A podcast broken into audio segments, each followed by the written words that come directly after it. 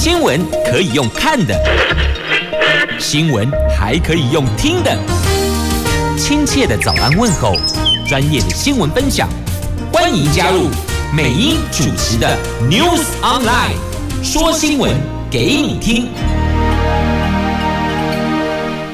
亲爱的朋友，台港后打开后，大家好，欢迎您再度锁定收听 News Online，我是美英，我是谢美英。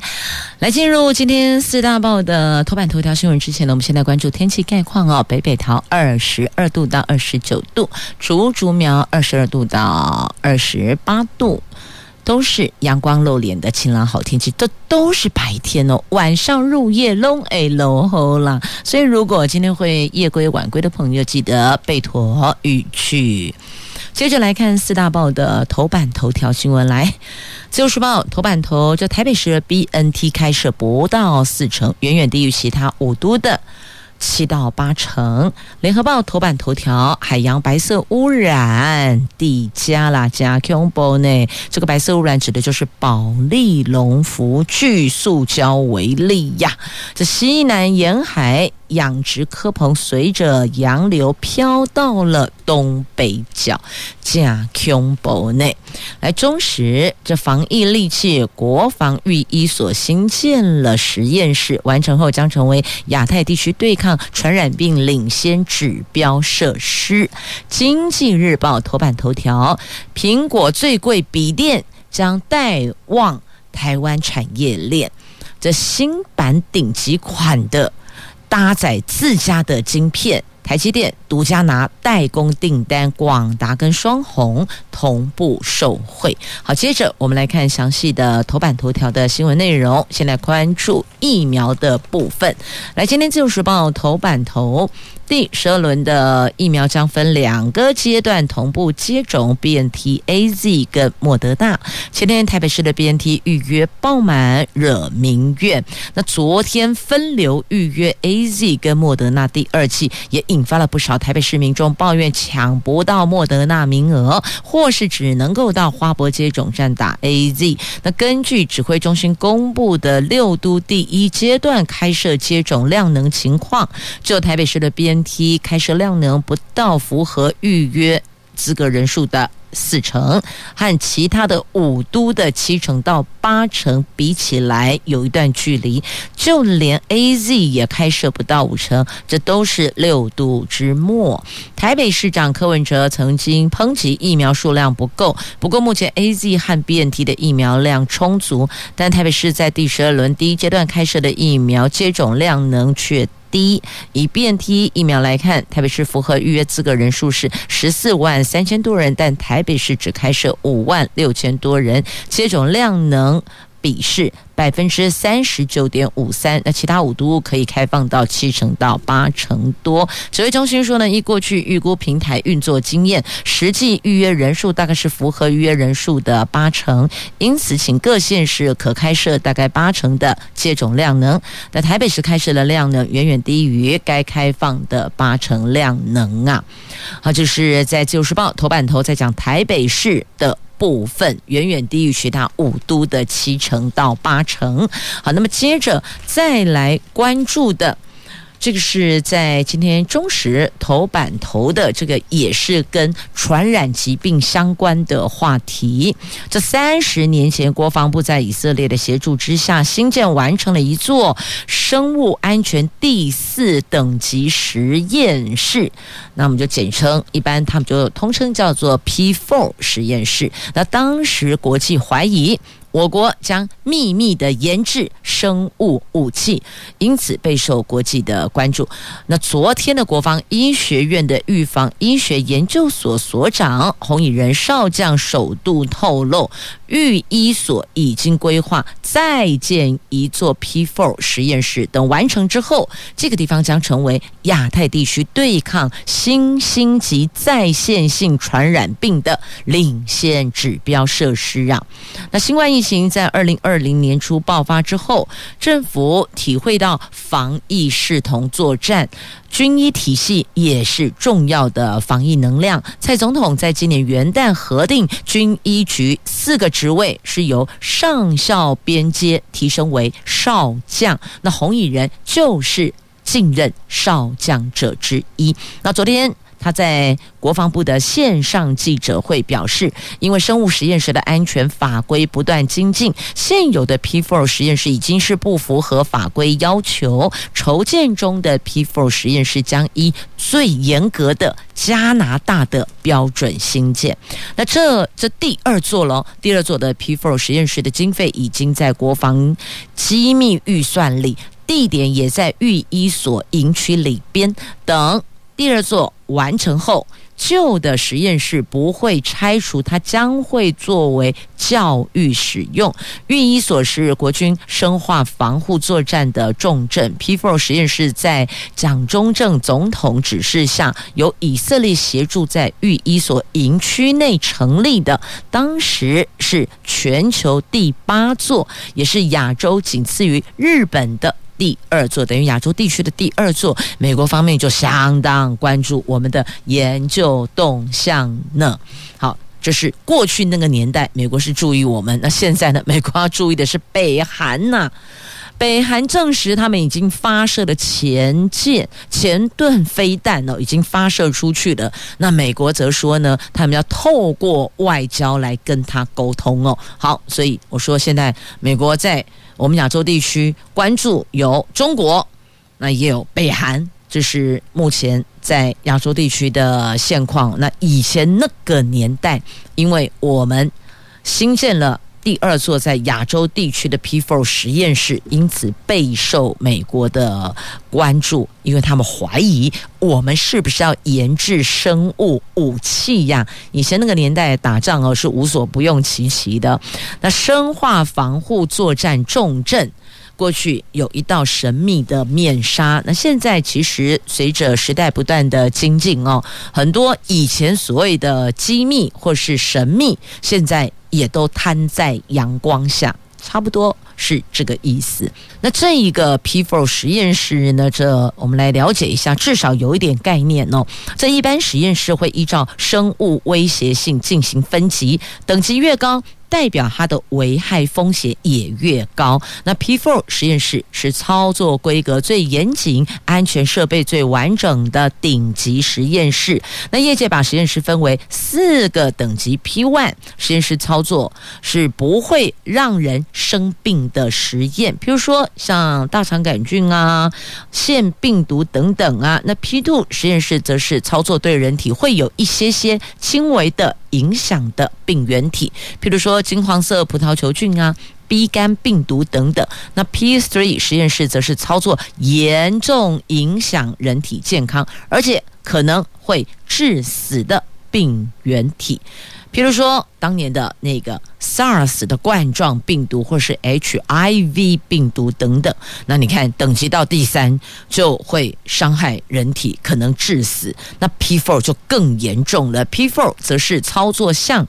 伊拉克天花、伊波拉，像伊波拉跟天花这些严重影响人体健康，而且无法预防治疗的病原体，所以设备要求等级最高，包含要有独立的建筑物或是隔离区域、专用的进气排气系统、跟抽真空跟排污系统等等，所以这么。说下来，你从 P one 到 P four 你就知道这 P four 实验室为什么会备受各国注目，原因在这里啦。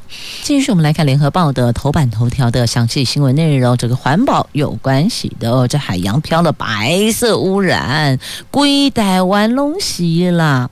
海洋白色污染流窜，环保团体今年走访了全台记录海洋垃圾组成。昨天公布了台湾沿海垃圾高达七成是废弃渔具。彰化、云林、嘉义、台南、澎湖等地更有六成的海洋垃圾是养殖类渔具。西南部的养殖蚵棚甚至随着洋流飘到了东北角。白色的保丽龙浮具经过冲刷磨损，产生了塑胶微粒，真的就像是海洋的白色污染。环保团体呼吁政府要正视牡蛎养殖产生的庞大的废弃物问题呀。那保利龙价格低廉，福利好，一直都是西南部的牡蛎养殖业常用的主要辅具。但是呢，因为它容易磨损破碎，就会出现大量的微塑胶碎屑。那城阳环境顾问执行长严宁说，今年走访全台湾，计算海岸垃圾组成分布，发现养殖牡蛎的彰化、云林、嘉义、台南养殖渔具废弃物比率高达。六成以上，部分的海岸更扛，常常看到那种大量的保利龙蚵棚跟竹架堆积哦。那学者预估，西南部共有二点四万棚的牡蛎，每年使用十二万到二十万颗保利龙，但由于风浪、豪雨冲刷，每年大概有三万六千到六万颗流失到各地，因此造成严重的海洋。白色污染，而且这些科棚北漂哦，两个星期到三个星期就可以冲到岸上了。那黑潮海岸文教基金会的董事长。董事张慧君说：“发泡材质浮球不断磨损后产生微塑胶，可能会影响到鱼、贝类等的海鲜，对海洋健康造成威胁。政府应该要严拟符合现况的管理规范，那要改善西海岸的养殖产业，才能够从源头去解决海洋白色垃圾的问题呀。那为了减少保利龙养殖渔具，农委会渔业署说正在研发。”比保利龙更耐用的替代服具，让科农可以使用，但是它的成本是保丽龙的五倍也，必须要量产才可能拉低价格。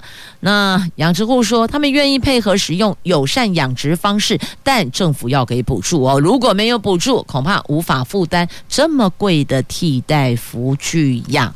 所以，这个接下来就是政府跟。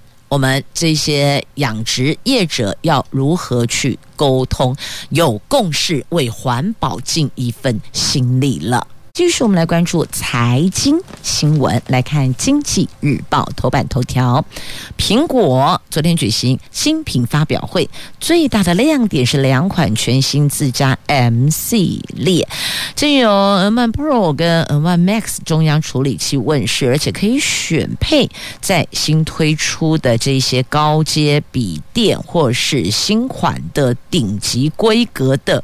笔电当中堪称是苹果史上最最贵的笔电呐，而且它搭载自家晶片。那重点是呢，我们的台积电独家拿到代工订单了，会带旺我们台湾的产业链。那同步社会的还有广达跟双红哦。好，那么再来关注的就是。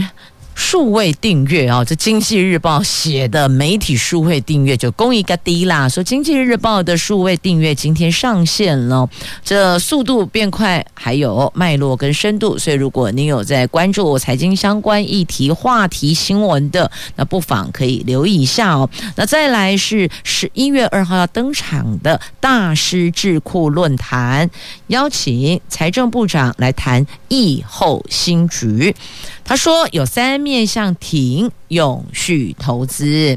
这财政部长苏建荣他说，国内经济进入振兴的阶段，财政部规划提振投资措施，透过推动公股永续金融修正促参法，引入资金投入公共建设，也跟经济部达成延长产业创新条例租税优惠共识等措施，要为我们台湾的疫情后产业打下三支支柱啊！他说，在疫情冲击跟气候变迁的风险下，目前全球企业竞争力的新重点就是 ESG 准则。那制造业、科技业都纷纷的要求要落实近零碳排，形塑绿色供应链。那金融业也严格的检视企业永续做法，要推动绿色投资样。那随着疫情的趋于和缓，国内的经济进入振兴阶段。苏振荣部长说，财政部除了配合行政院推动振兴五配券，督导公股行库加码扩大台湾配数位绑定优惠方案的消费措施之外，后续也规划提振投资措施，期待能够加大经济成长的力道啊。那我们现在投入三大主轴，我们这三大主轴就主。组织跟 ESG 资讯揭露、责任金责任金融，还有环境及社会绩效这三阶段推动有三十五项的执行方案呢。那希望透过这些布局，能够带动疫后的经济成长的状况。这是目前在财政部他们所规划的、所做的，而且呢，这是由部长自个儿对媒体，而且还是在媒体所举办的论坛上上面来提出来的哦。所以，这亲爱的朋友，如果您有在注意相关的规划措施，而这个可能会影响到您接下来的安排的话呢，那或许也可以去了解一下啊。这个论坛是十一月二号哇。好，这是提供给您做的这个参考的资讯啊，那就看后续我们这个政府的措施下来，民众跟政府之间的这个互动之后，是否真能如预期呢？好，接着我们来看。经济日报在 A2 话题版面的头条哦，来看台湾股市啊，真的能不能好好玩耍呀？昨天股市在三大法人齐步买超的带动下，加上电子股重回主流了，占比冲上百分之六十点九，这一个多月来算是最高的哦。这领工大盘中场上扬一百九十五点，涨幅百分之一点一，最后收复月线失土，站上一万六千九百点。这蓄势再战一万七呀，而以中小型股为主的柜买市场，昨天更是价量齐扬，月区市场人气回温的重要指标。所以呢，在台湾股市人气升温了，电子股喊冲冲冲冲啊！那再来，台币连五升。回到二十七字头了，台币汇率连五升，昨天收盘价升破二十八元大关，创下这半个月来的新高，中场升值八分，坐收在二十七点九三五元，比昨天的收盘升了百分之零点二九，盘中更一度晋升大概有一角零点一元了。台北跟元泰外汇经纪公司的总成交量能是总成交量是十九。九点九三五亿美元呐、那国际美元走弱，外资回头，昨天大举汇入，这滚滚热钱进来台湾了。外汇交易员预估，昨天净汇入大概两亿到三亿美元呐、那台股大涨一百九十五点，外资总计买超有一百一十亿元，连续四个交易日都买超。好，这是在股市，在汇市，股汇市，哎，大家能不能好好玩耍呀？真的小确幸来了，这个是减税小确幸，明年报税可以适用哦。政府把基本生活费调高了。我们调高到十九万两千，明年申报今年的综合所得税就可以使用了。那预估四口之家可以少缴两千元，总计有两百二十九万户受惠呢。好，赶紧来看这历年最大调幅的基本生活费调升，明年。军公教的薪水看涨，那部分民众综合所得税还能审核包。昨天政府宣布了三项利多讯息，要让所有的民众有感觉，要有感呐、昨天财政部公告了。二零二一年的国人基本生活费标准是十九万两千元，比去年多了一万元，这写下历年最大条幅。明年五月份的综合所得税要申报，今年的时候就可以使用了。预估受益户数大概两百二十九万户，除了劳工基本工资明年调升月薪到两万五千两百五十元，时薪一百六十八元，军公教薪水也拟调涨百分之四。行政院长苏贞昌昨天透露，会赶在明年元旦前定案呐。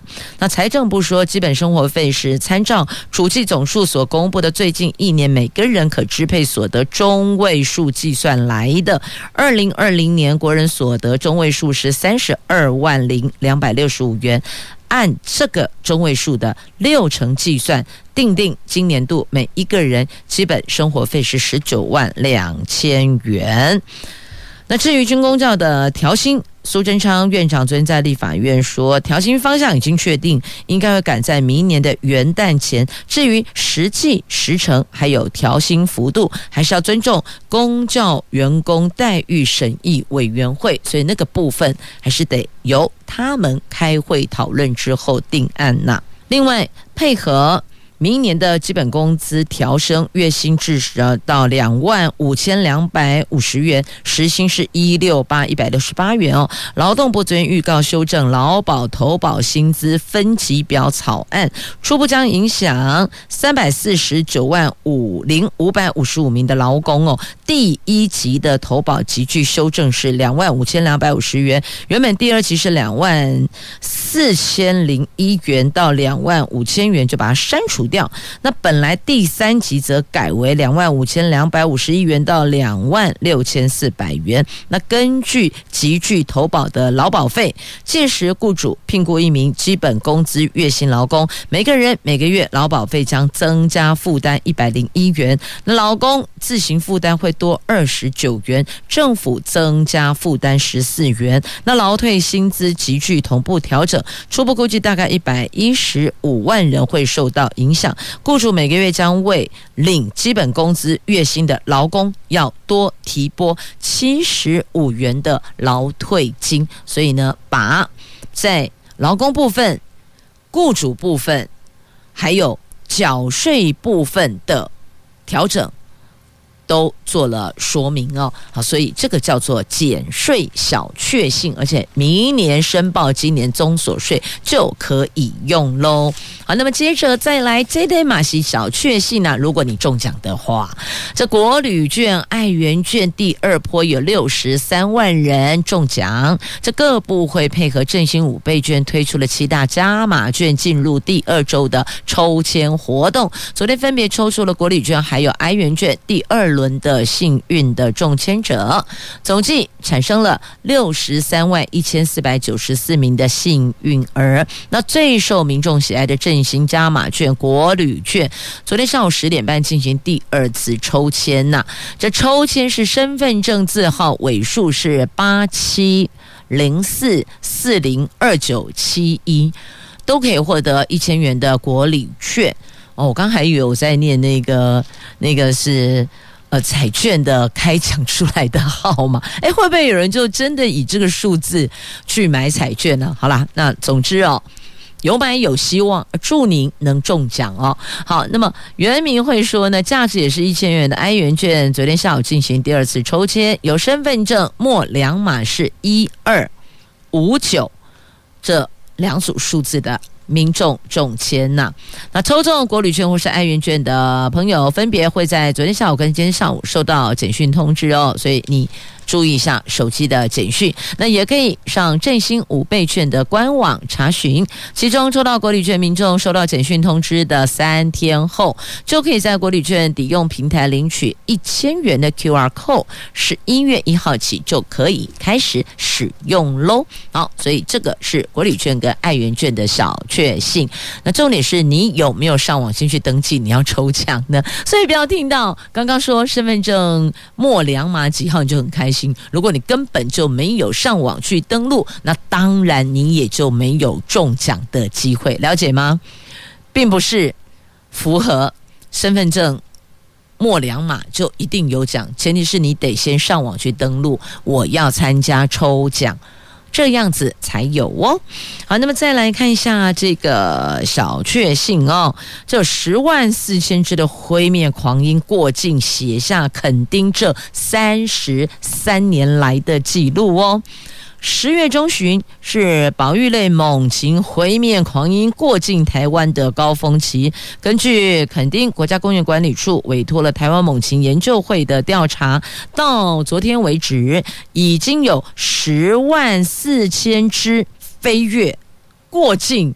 这个可是写下了三十三年来的记录，破了垦丁三十三年来的过境记录啊！预估这未来的几天数量还会再攀高，但是呢，截至昨天就已经破纪录了，所以接下来都是不断的自我刷新记录啊！好，这是在今天的《自由时报》的头版下方的图文，那么还有一则图文，这可能要请大家哦，这多加留意，面临灭绝的我们这一些蟹或，螃蟹的蟹哦。来，台湾特有种的台湾汉招潮蟹，就分布在台湾西海岸跟澎湖，因为独特基因和生态的行为，族群大概有五十万只。那中兴大学全球变迁生物学中心首次进行了全面的普查，从二零二零年的七月调查到现在，发现因为海岸余温的开发，还有水闸门不当管控，以及外来红树林扩张，栖地因此严重的缩减。包括台南七股海堤附近的滩地，还有澎湖的青罗嘉义东石河岸一带，族群数量都因此大幅降低，甚至可能要面临灭绝，这非常需要保育。因此，把这一则放在《自由时报》头版版面做图文处理，当然是提醒大家，这濒临灭绝需要你我更多更多的关爱的眼神呐、这汉招潮，汉就是干旱的旱哦，汉招潮大概有五十万只，红树林扩张是。对他们生态的最大杀手哇！好，让大家心里有个底。那他们很妙，你知道吗？他们这个在求偶过程，还有求偶成功，他们会让你知道。譬如说求偶成功，他们就会盖烟囱，这很妙吧？对啊，真的很妙。来看一下《自由时报》头版版面有拍照片哦，五黑熊哦，计价五把熊桃火力款哦，很妙，求偶成功就盖烟囱，告诉大家哇，行功啊，哇，恭迎豆邓来呀哦，好，这在自由的头版图文，那么也带您聚焦了。继续，那么来看中时头版下方的新闻哦，接种政策转弯喽。意识形态超越公位思考，这在今天中时的新闻的标题一起安内下哎。注记打国药科兴的黄卡被追回，它限国内使用啊！就我国是否承认中国研制的科兴国药疫苗呢？指挥中心到现在态度暧昧，始终不愿正面表态。昨天强调只接受世界卫生组织已经核发紧急使用清单上的六款疫苗，让在国外完成接种的民众回国之后到各地卫生所进行登录。但不得核发新冠肺炎疫苗接种记录的小黄卡，已经取得卡片者将会被追回啊！本来不是说可以吗？现在又说不行，要把它给追回来。日前有台商在大陆接种了国药或是科兴疫苗，回台后成功领取小黄卡，但守一天之内。政策大转弯，指挥中心说，民众的小黄卡已经被追回去了，将来也不允许各地方卫生所对没有在国内接种疫苗的民众核发小黄卡。陈时中昨天在立院备询时说，民众如果接种中国的科兴国药疫苗，还是会让他登录，但这个只是证明他打过疫苗，要怎么认可跟运用？还在讨论当中啊！指挥中心说，民众如果在国外完整接种过 AZ、莫德纳、BNT、娇生、国药、科兴等六种由世界卫生组织所核可的疫苗，回台湾之后，携带疫苗接种文件，可以到全国性预防接种资讯管理系统进行补登，视同为有效剂次，不需要再追加接种，但是不纳入小黄卡、国际预防接种证明，还。预防接种记录卡及未来的数位证明哦。那他们强调哦，指挥中心强调，小黄卡只提供国内使用。如果国人要出国有需要，必须要拿接种国际接种国核发的接种证明。但如果是在台湾打第一剂，在国外打第二剂，就要看小黄卡上面是否有载明疫苗批号，还有。责任医师的签名，如果都有的话，就可以放行啊。虽然这张小黄卡不是疫苗护照，但部分在国内举办的活动都会要求参与者出示小黄卡，证明你已经接种两剂疫苗。譬如说，你进出某些医疗院所。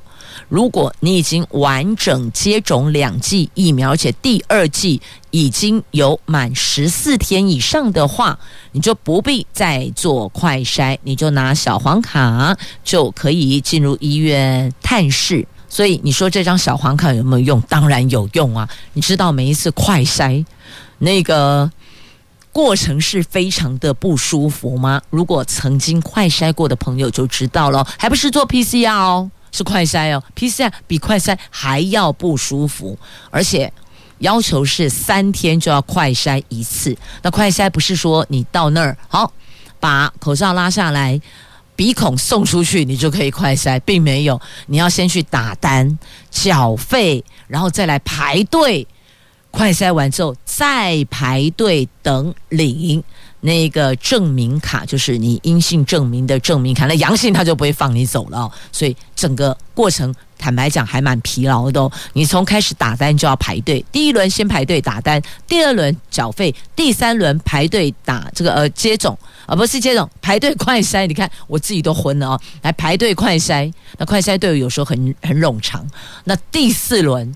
第四才进去快筛，第五出来面再排队。你看我光想这么疲劳，你就可以想象，所以觉得这小黄卡真好。如果你两剂疫苗都接种完毕的话，满十四天，第二剂要满十四天哦。那么部分在国内举办的活动，或是某些医疗场所，或是某些场域，只要出示小黄卡就可以。进入来证明你完整接种疫苗了。那国民党立院党团书记长陈玉珍说，让国外接种疫苗的人回台湾之后能够登记在小黄卡，这个是无伤大雅的便民措施啊。指挥中心没有必要因为抗中思想而故弄玄虚，这个是让意识形态超越公卫思考哇。那民众党立委蔡壁如说，指挥中心的转弯让人跨步啦，看不懂哎。民众在国外打了世界卫生组织认证的疫苗，回台湾就应当能够被承认呢？但指挥中心显然是不想承认中国的。国药跟科兴连带美国疫苗也一并拒绝登陆，这个造成疫苗政策是反反复复啊。那民众党立委张启禄说，前阵子政府对国人前往关岛帛琉打疫苗是睁一只眼闭一只眼，怎么现在回过头来对于施打世界卫生组织认可疫苗的人，不仅无法取得小黄卡，甚至还要收回小黄卡？他认为。这个应当是很单纯的事情啊！既然打疫苗是事实，就该承认啊！怎么会分国内国外两套标准呢？所以认为这个双标是很不对的哦。所以 这个小黄卡到底重不重要？当然很重要啊！接着来看这一则新闻，哇，挺震撼的哦，在今天中时的 A two 焦点新闻版面的头条，您知道？民进党前主席江鹏坚，他曾经是国民党执政年代调查局派去党外卧底的吗？当事人自己都证实了，民进党前主席施明德也证实了，对，就是他，没有错，这超震撼的哦。民进党立委黄国书爆出了他曾经当过政治线民。那民进党前立委林忠正，他也在脸书提到，民进党某一任党主席，他是调查局派到党外长期卧底的，在他过世之前，特地向受害人告白，而且郑重的道歉，也把多年来写给调查局的报告文本交给受害人保管。那据了解，这个人就是民进党创党党主席江鹏坚。那媒体向施明德前主席求证，施明德也说是江鹏坚没有错啊。那所以呢，当年民进党要创党，蒋经国是知道的哦，因为这个人是我们派出去卧底的啊。在美丽岛大审的时候，江鹏坚有为八个人辩护啊。好，那既然是派去卧底的，还能够成为这个。当年戒严时期的党外运动核心分子，接着还成为了民进党的创党党主席呢。好，这一个话题在今天中时的 A 图版面哦，详细内容您就翻阅自行翻阅了。那我们这里呢，前进下一个话题来看，民进党探寻林佳龙跟陈时中哦，一个选台北市，一个选桃园市啊，这两位是确定人选吗？但是当事人说哦，还有时间，所以留下了想象空间呐、那桃园。据说、传说、听说锁定陈时中当刺客，所以你看，由媒体丢这些讯息出来，很明显嘛，这个就是什么？透过媒体试水温，听听地方反应是如何，就这样子啊。所以林佳龙说了，还有时间，对呀、的确还有时间，因为蔡总统、蔡主席要这么说好了，蔡主席说，民进党的六都的参选人由他来提名，他来征召。由党主席来征召，所以六都的市长的参选人现在都还没浮上台面，因此在这段时间，只要听说传说有人说上了媒体，这个都不排除有可能就是要来看看市场的反应，了解一下。测试一下，试试水温啦。好，这里还有想象空间，那还有时间。林佳龙选台北市，陈时中选桃园。那请问台北市的朋友跟桃园市的朋友接受度如何呢？好，那么再来看一下蓝营国民党的部分哦。南投县长民调，许淑华胜出了，所以非常有可能立委许淑华会。披上南投县长的战袍啊，就国民党提名的啦。南投县长的战袍，那现在蓝营算是超车抢先机，因为人选落定之后要整合才有充裕的时间。那绿营现在整合如何呢？不过过去历年的选举哦，不管什么时间点，他们总是能够最后团结再出发。即便党内初选的阶段呢，抬干劳会劳底的。最后还是能够以大局为重啊！好，那么再来看看这个如何以大局为重呢？民众抱怨哦，好像成了难民一样，因为呢跨区去抢约疫苗，这史上最大规模疫苗开打，议员登记平台玩假的吗？全国疫苗接种。二十二号将迈入高峰，四种疫苗一起上场，但从前天开放预约开始，全国民众都在抢抢抢抢抢抢，双北市更沦为一级战区。有民众说，新北市有二十九区，台北市有十二区，扫完。四十一个行政区才发现已经没有疫苗，只好把脑筋动到基隆。那不仅双北、宜兰、台南等不少民众只能跨区预约偏远乡镇的疫苗。民众痛批政府是把百姓当难民吗？只能自己到处找疫苗？难道意愿登记是假的吗？而不是应该是我上意愿登记平台之后，政府要帮我做分配吗？我可以选呢、我的选项一哪里二？哪里三哪里就是我的区域，我可以做选项，那应该是政府要来帮我媒合，不是这样吗？就搞了个半天，是我们自己到处去抢疫苗，简直就像难民一样啊！所以民众说，这中央甩锅给地方，最后是国人百姓打疫苗还得要拼手气，你看看这到处都在碰运气、拼手气，我的老天鹅啊！